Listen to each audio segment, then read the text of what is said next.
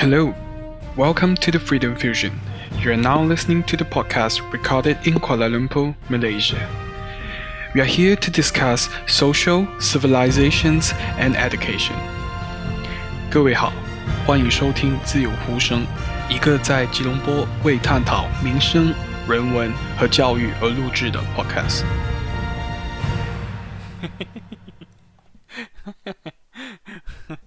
我笑死了。 Hello，大家好，好久没有录音，距离上次录音应该已经差不多要整三个月前的事情了。然后在这三个月里面呢，其实啊、我已经完成了我的大学的学业，然后开始了一份新工作。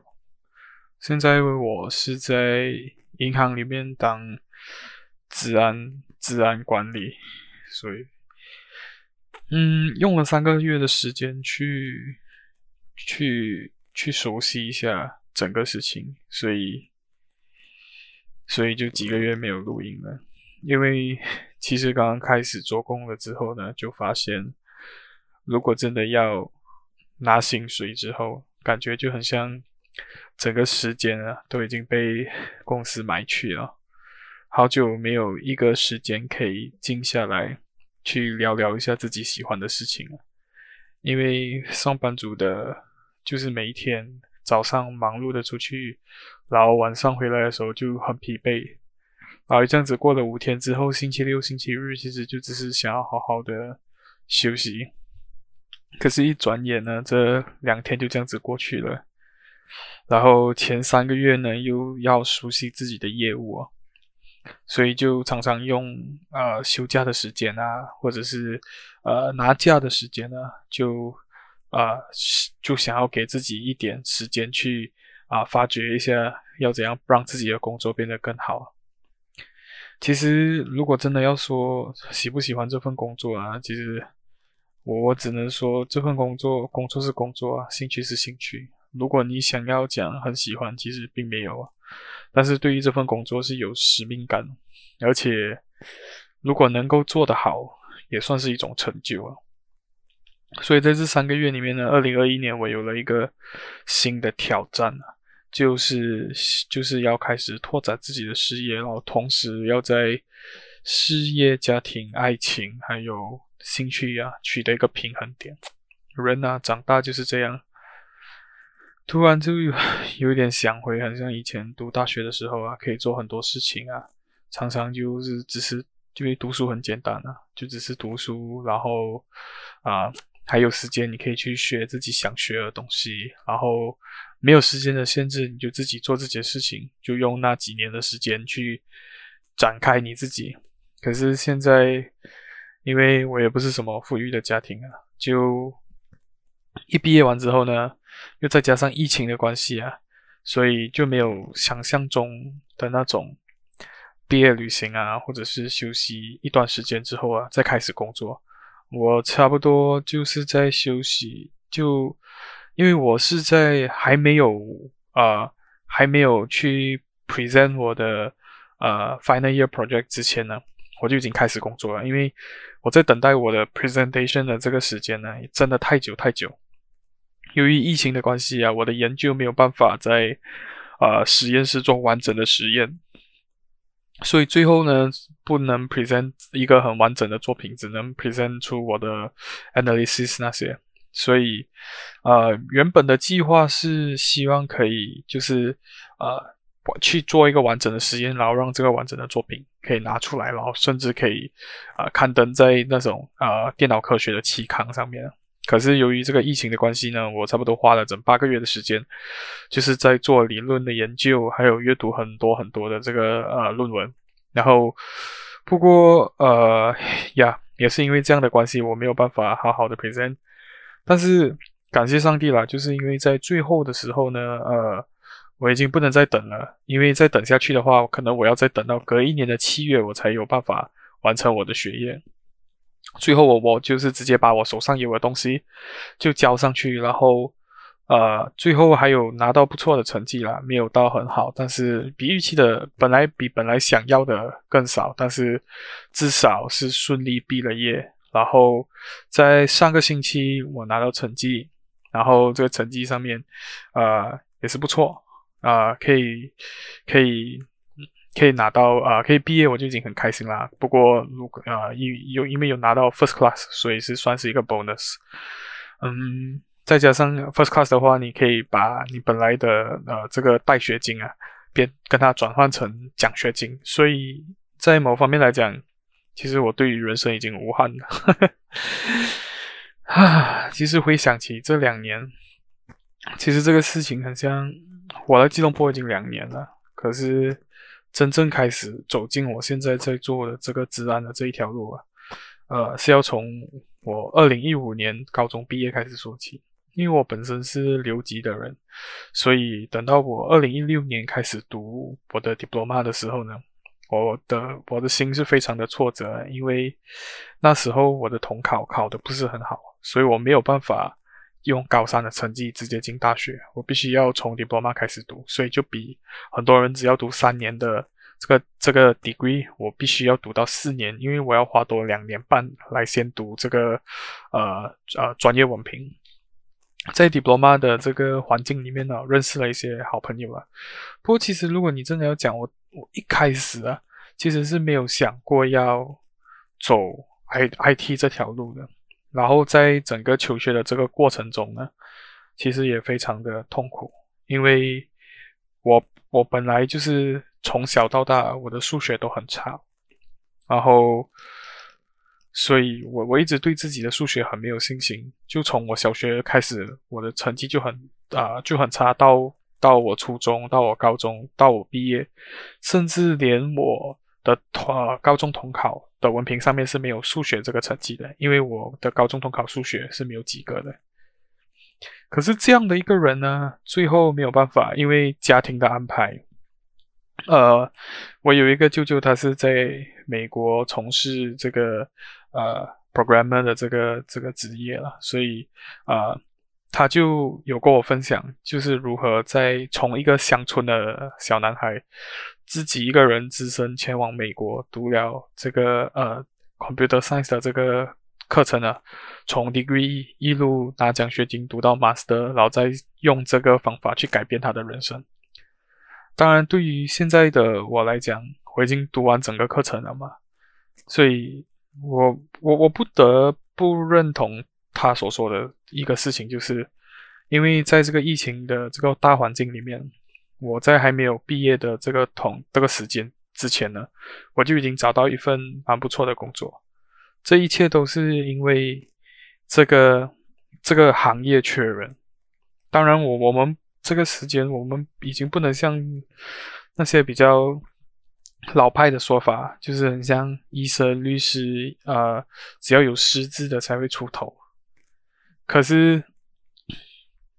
可是你不得不说，就是因为这个时候，这个这个这个事情缺人，就是很像，比如说，呃，前几年吧，澳洲的呃这个永久居民啊。它有一个有一个特别的这个选项，就是假如你是职业是护士的话呢，那我就优先把你录取成永久居民。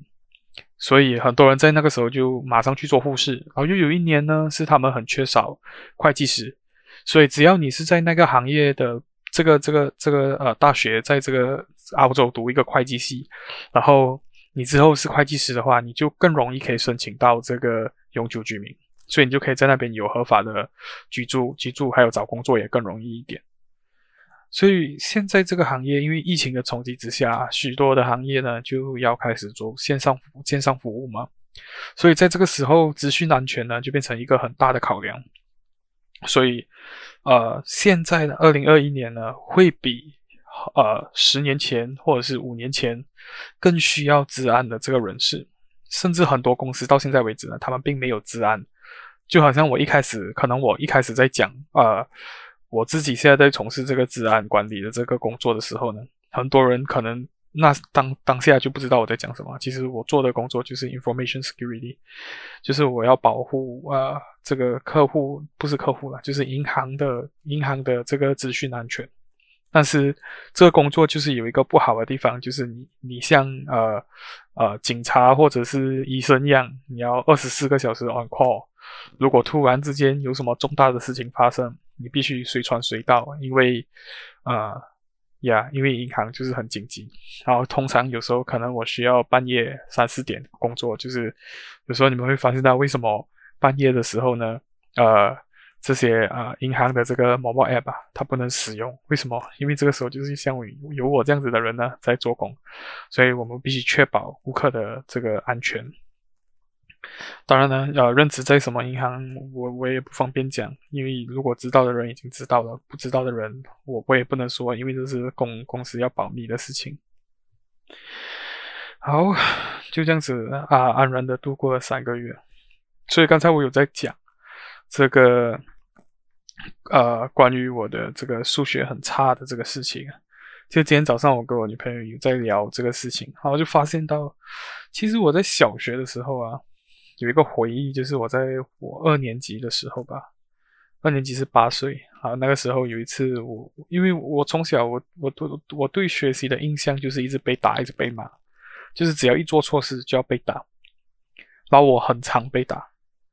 不是因为，就是一一点是因为我我我有点懒惰啊。因为华小是很夸张的，你知道，如果你们记得的话，华小的数学题啊是用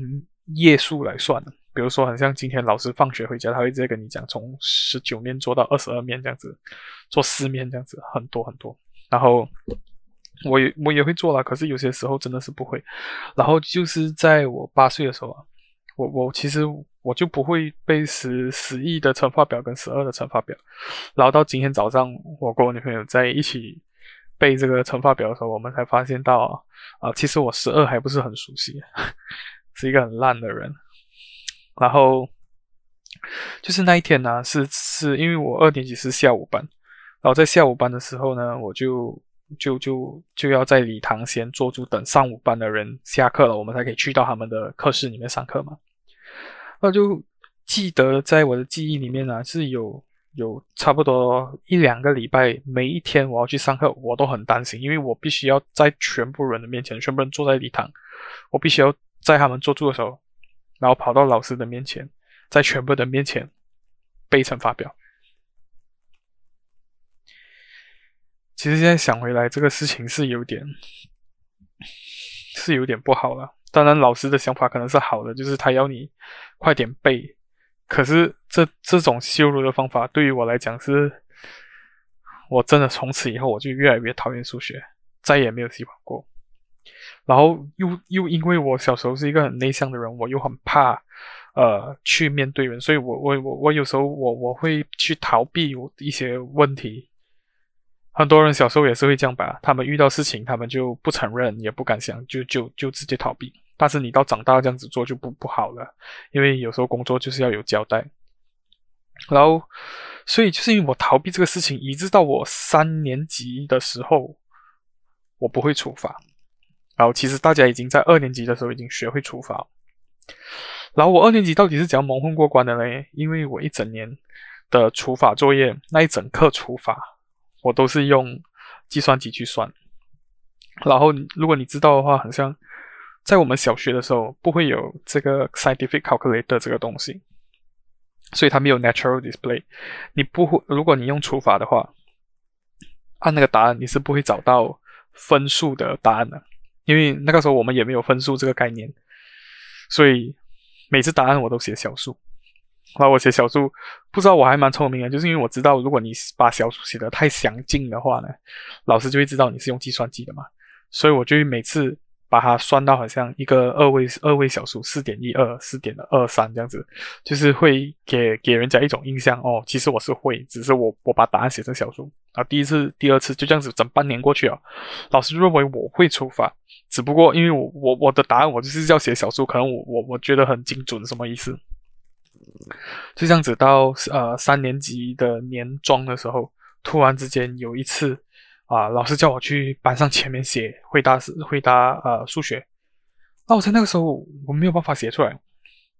然后那个老师就在当众在全部人面前啊，你不会除法，你过了半年你现在才来讲，然后当下又很羞愧，然后又很又很紧张，然后真的不懂怎样，就就就就被老师扒了一巴掌。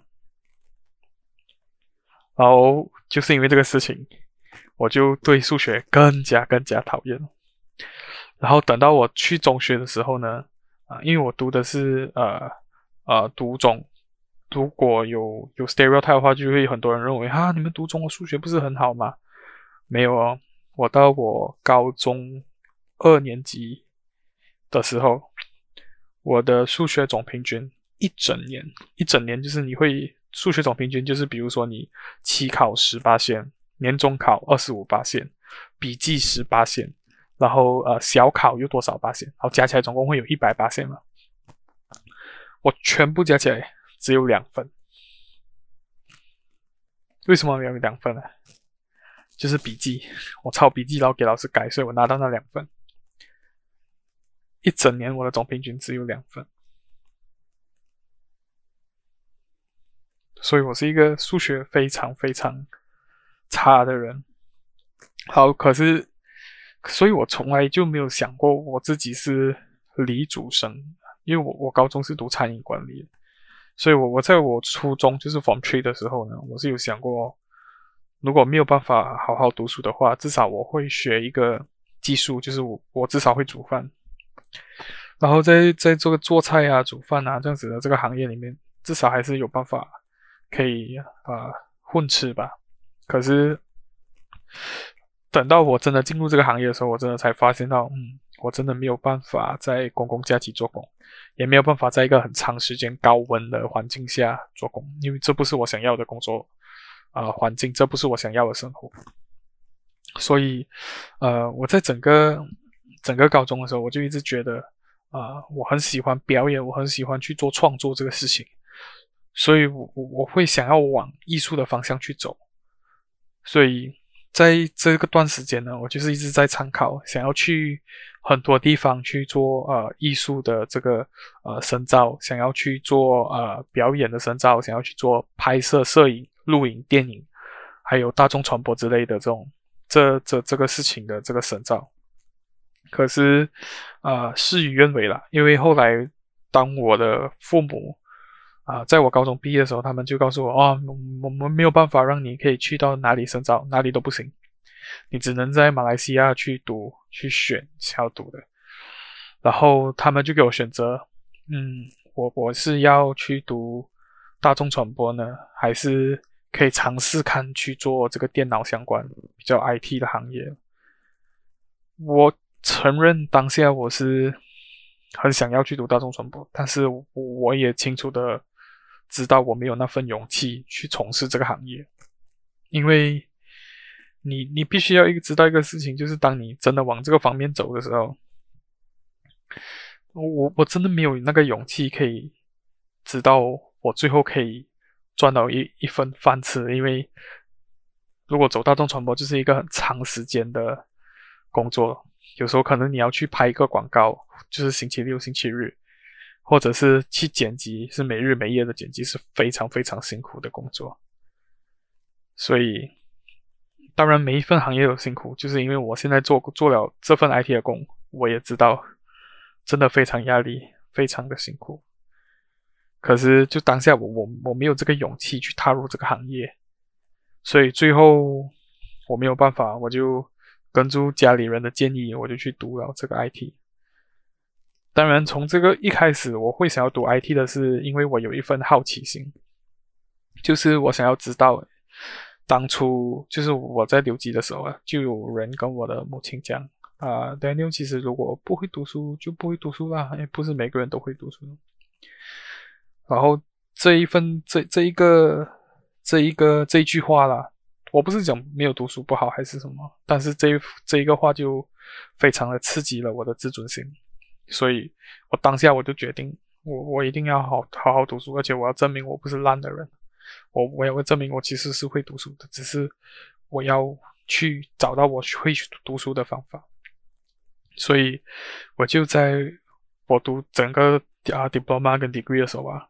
我付出很大的努力，尤其是在读 degree 的时候啊，因为 diploma 很简单，真的是完全没有读书，你只要在考试前一天读书，你都可以 pass 那个 exam，就这样子，你只是混混混混混混两年，你就可以拿到那份文凭。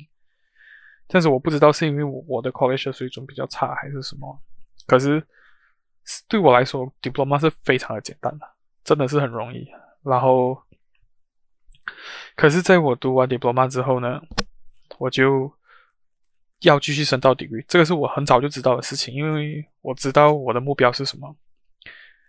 我想要证明这个是我可以做到的事情，只是我想不想要。所以，可是，一上到 degree 的时候，就发现到 degree 跟 diploma 是两件不同的事情。可能 diploma 只是要求你做到五分、十分，你只要做到五分，只要你会完成这个事情，就代表你有这个能力。可是你在 degree 不一样，这里是精益求精的地方，就是你要做到好，可能老师都没有办法给你一个答案的东西。很多时候你就是一直去想，很多事情不是很像 A 的答案就是 B。A 的答案可能是 A，也可能是 B，可是你必须要跟他讲 C、D、E、F、G，只有这样子，你才不会只及格。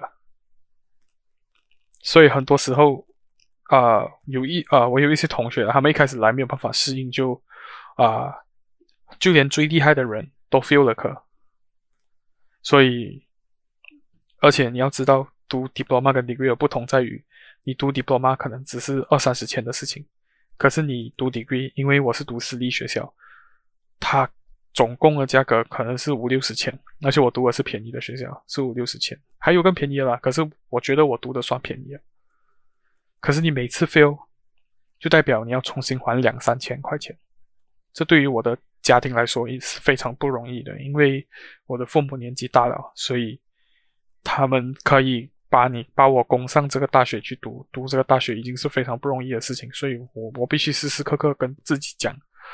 我没有去重读的这个机会，机会只有一次。我有我差不多有三四五六七八九，我有七个学期，一个学期差不多三个月，一年只休息三个月。然后我这七个学期里面，我必须要把握每一次的读书，每一次的考试。你知道大学跟 diploma 概念差别在哪里吗？其中有一课，我在有一天上课的时候啊，我我们在做 tutorial，tutorial 就是很像准备你去考试的要做的那些题。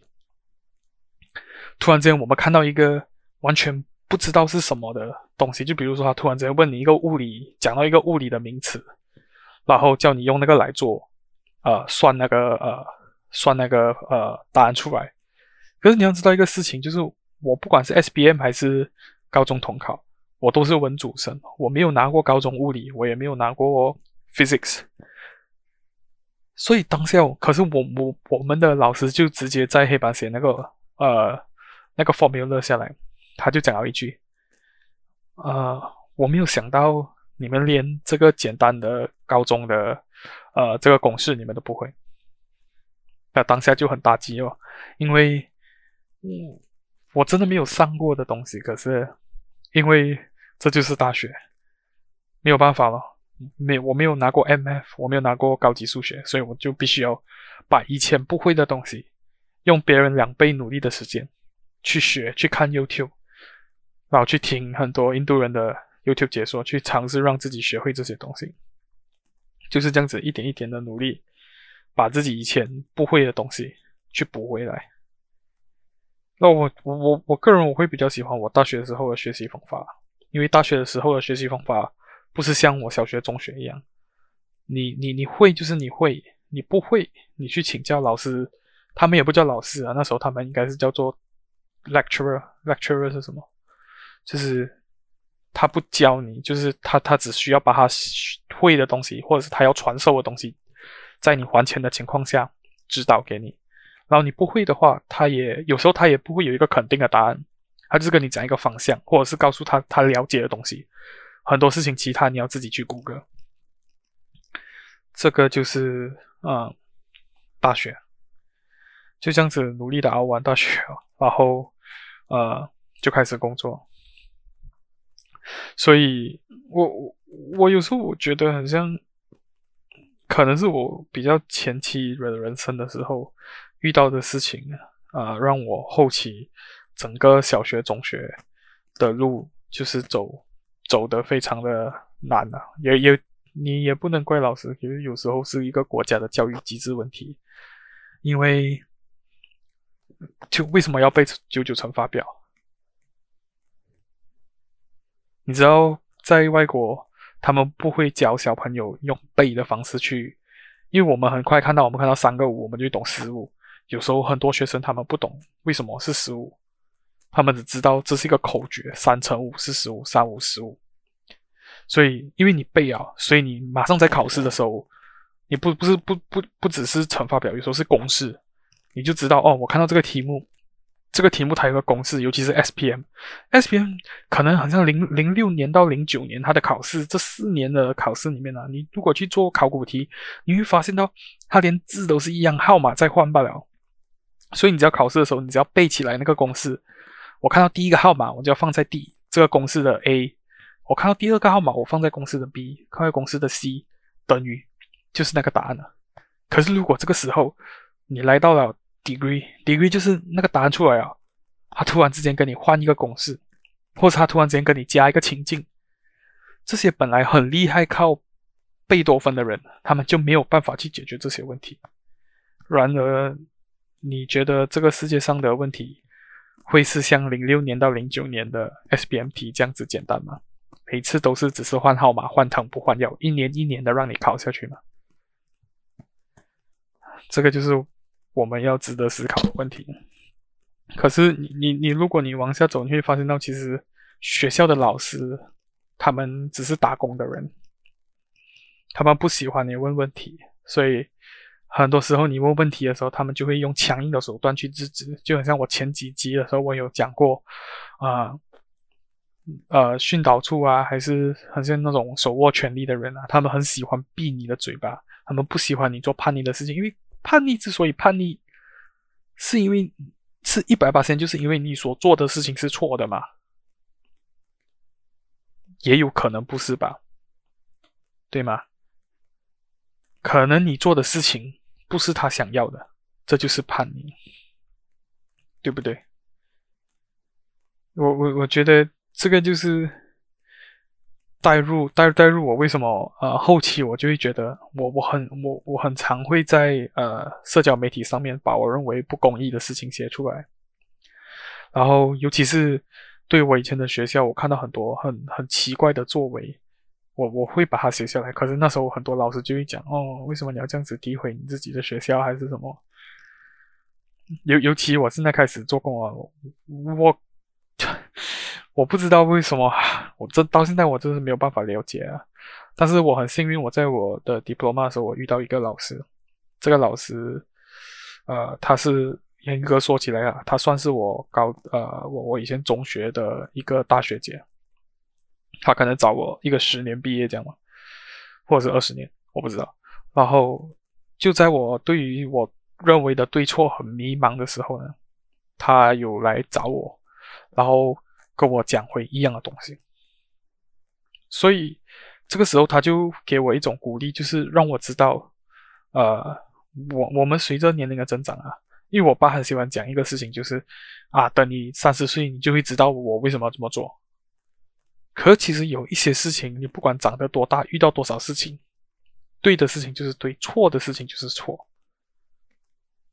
你你不会因为你变老了，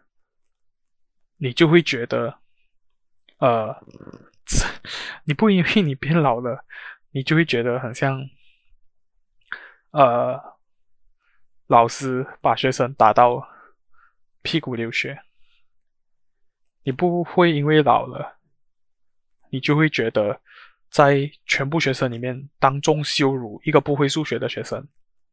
这样的事情是可以做的。可是，为什么那些老师他们当下会做那些事情？因为他们真的不是因为他们会教书，教育对他们来讲可能只是一份工作，可能只是因为这个人他读完 f o。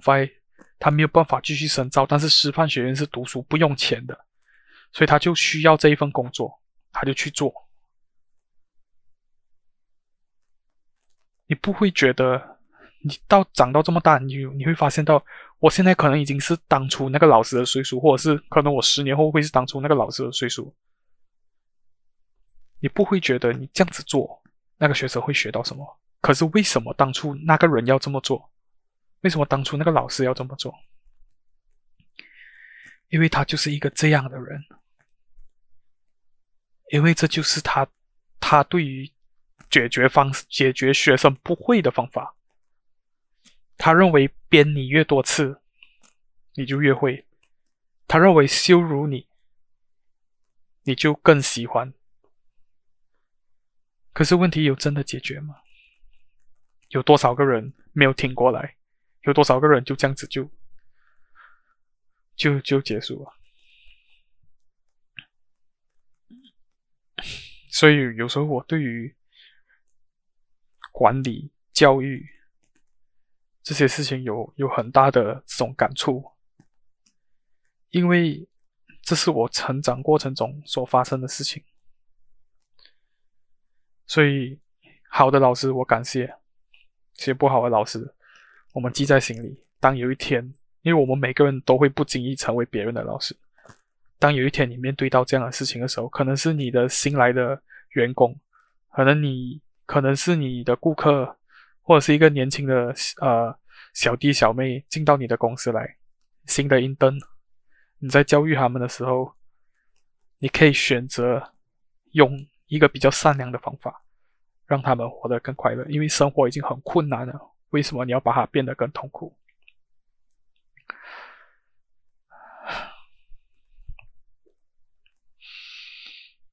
好，我觉得我今天讲了很多，所以在这个节目的最后，呃，我想要分享最近在二月发生的缅甸的二月革命。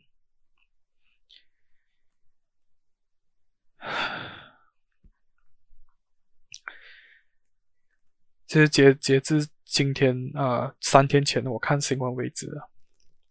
呃。已经有一百四十九个人了，在缅甸的这个思维。因为缅，如果你不知道这个是什么事情，就是因为他们的军政府挟持了他们本来的总统，然后软禁那个啊昂桑苏基，然后呃军政府重新掌握权力。其实他们也才啊、呃、民选政府也才只有两年而已，然后就军人又把他抢回去这个政权。然后学生们就出来抗议。现在的情况是，政府断网，断所有的通讯连接，只有维持那些啊、bank industry 的 network，因为为了不要让经济体垮台，所以才维持那些 network。所有其他向世界呃外面求救的讯啊、讯号完全被切断。然后。前几天我就有听到一个新闻的人讲，缅甸的军人当他们拿起枪去给指着示威者的时候啊，他们不是射手射脚这些让你停的停下来的这个作用，They shoot for killing，他们是对着示威者那些大学生们的头去开枪。然后为了要掩盖罪行，在等到那些大学生死了之后，这些军人会去刨他们的墓，把他们的棺材打开，打烂他们的头，把子弹拿回来。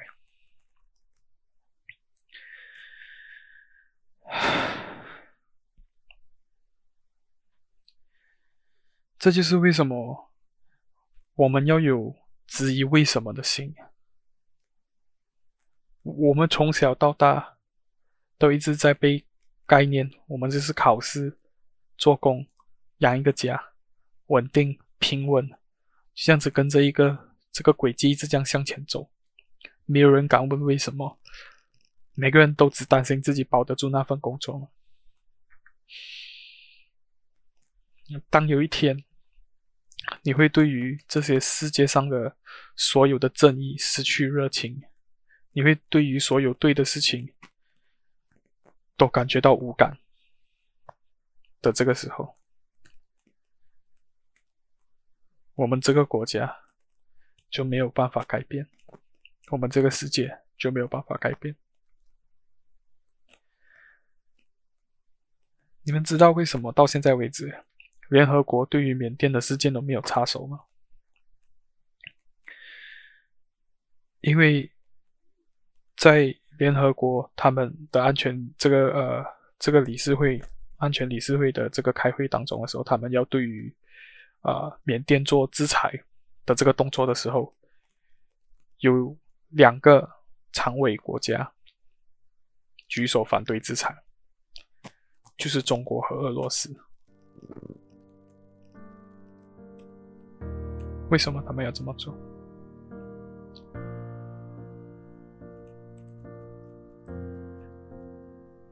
我觉得我们可以对于历史的借鉴去看回香港，香港的思维，光复香港，时代革命。我们要去看回六四天安门事件，我们要去看回韩国的光州事件，我们要去看回很多很多的不公不义，都被曲解为想要不稳定。可是我们作为这个国家的年轻人，我们作为这个时代的年轻人，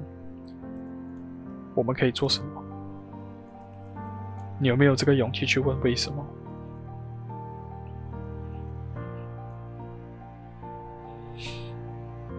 其实我现在做过三个月了之后，我感觉我整个人生就像卖给公司一样。我很久没有做我自己想做的事情，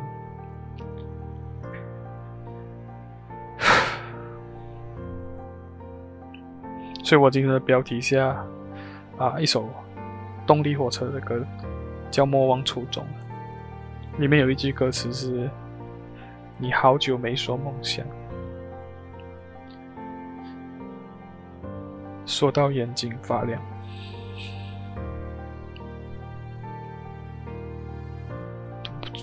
我只是希望有一天，当听到这份这个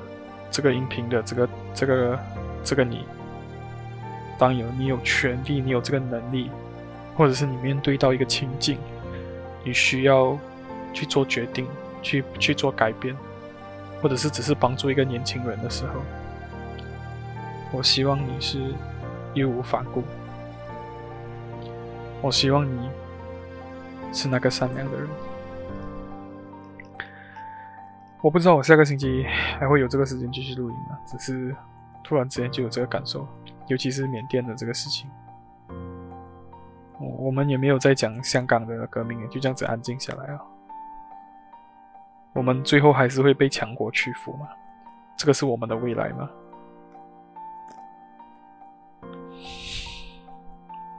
谢谢大家。